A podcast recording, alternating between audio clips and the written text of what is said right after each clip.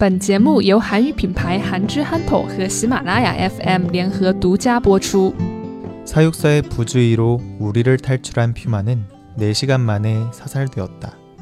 사람의 이기심 때문에 평생 작은 우리 안에서 자랐던 퓨마는 사람의 실수로 우리 밖으로 나오게 되었고 사람의 두려움 때문에 퓨마를 죽게 만들었다.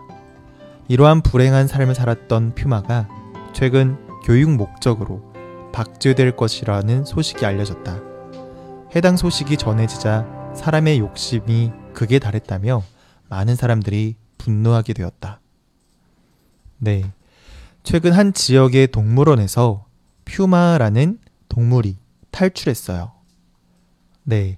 이 퓨마의 이름은 호롱이에요.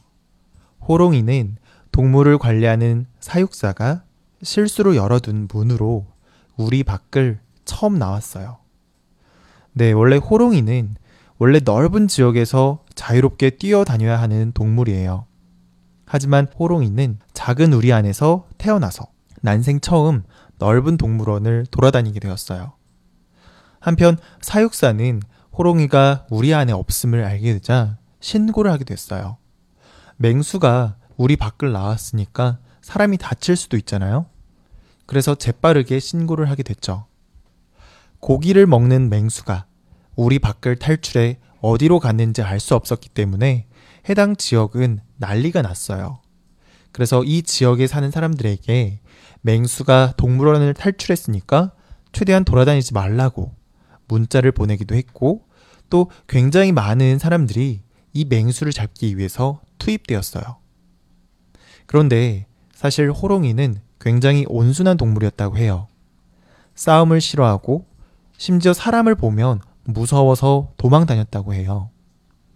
이랬던 호롱이가 어, 멀리까지 나간 것도 아니었어요. 사실 알고 보니까 우리 밖을 나오긴 했지만 계속 동물원 안에 있었던 거죠. 우리보다 훨씬 넓은 세상인 동물원 안을 돌아다니면서 처음 본 넓은 세상을 두려운 마음을 갖기도 하고 좀 자유로운 마음도 가지면서 천천히 돌아봤던 거죠. 그렇게 약 4시간 정도 동물원 안을 돌아다녔던 호롱이는 다행히도 사육사에 의해서 발견됐어요. 사육사들은 호롱이를 안전하게 잡을 수 있도록 마취총을 쏘고 쫓아다녔어요. 하지만 재빠른 호롱이는 마취총을 맞아도 잠들지 않고 계속 돌아다녔죠. 동물원 측은 맹수를 계속 돌아다니게 만들면 안 된다. 라는 생각을 하게 됐고, 결국 전문 사냥꾼을 고용해서 퓨마에게 총을 쏴서 죽게 만들었어요. 이러한 소식이 전해지자 많은 사람들은 안타까운 마음이 들었어요. 아니, 사람이 가까이에서 동물을 보기 위해 그 작은 우리 안에 넣어 놓고 또 사람의 실수로 돌아다니게 만들었는데 멀리까지 도망간 것도 아니고 단지 동물원 안에 있었던 것 뿐인데 어, 이 동물을 죽이기까지 해야 됐냐? 라면서 안타까워하는 사람들이 많았어요. 게다가 사실 처음 맹수가 동물원을 탈출했으니까 돌아다니지 마세요. 주의하세요. 라는 그런 문자를 보냈을 때 많은 사람들은 어, 이 맹수가 돌아다니어서 굉장히 두려워, 무서워. 라고 그렇게 생각하는 것보다 아, 이 호롱이가 다치지 않고 무사히 안전하게 잡혔으면 좋겠다. 라는 그런 반응이 훨씬 많았어요. 이랬었는데 멀리 간 것도 아니고 단지 동물원 안에 있었음에도 불구하고 맹수라는 이유로 쏴 죽인 그런 모습을 보면서 많이 안타까워했던 거죠. 그런데 최근 또 다른 소식이 들려왔어요. 네, 바로 이 호롱이를 박제를 해서 교육용으로 많은 사람들이 음, 볼수 있게끔 하겠다라는 그런 소식이었던 거죠. 이런 소식이 알려지면서 어, 사람의 욕심이 정말 끝이 없다. 라면서 많은 사람들이 분노하게 되었고 아예 동물원을 폐지해버려서 없애버리자. 라는 그런 목소리도 나오게 되었어요. 네.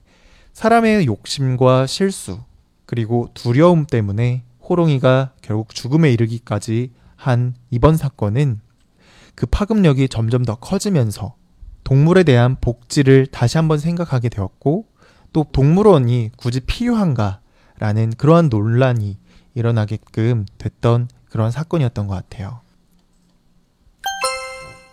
사육사의 부주의로 우리를 탈출한 퓨마는 4시간 만에 사살되었다.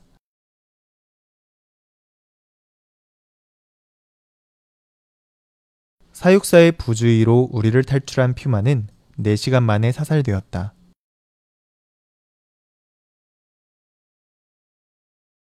사람의 이기심 때문에 평생 작은 우리 안에서 자랐던 퓨마는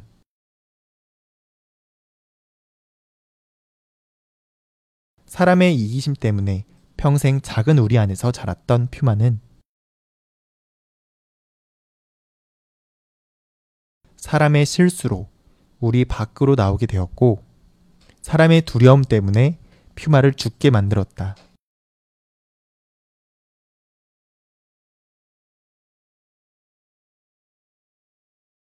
사람의 실수로 우리 밖으로 나오게 되었고 사람의 두려움 때문에 퓨마를 죽게 만들었다.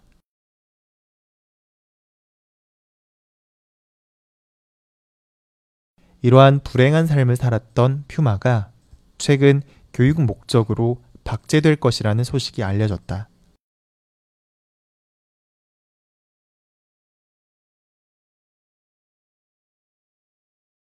이러한 불행한 삶을 살았던 퓨마가 최근 교육 목적으로 박제될 것이라는 소식이 알려졌다.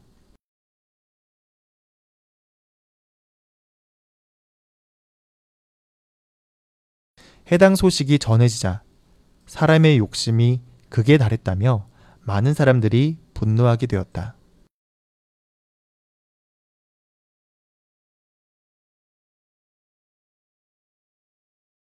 해당 소식이 전해지자 사람의 욕심이 극에 달했다며 많은 사람들이 분노하게 되었다.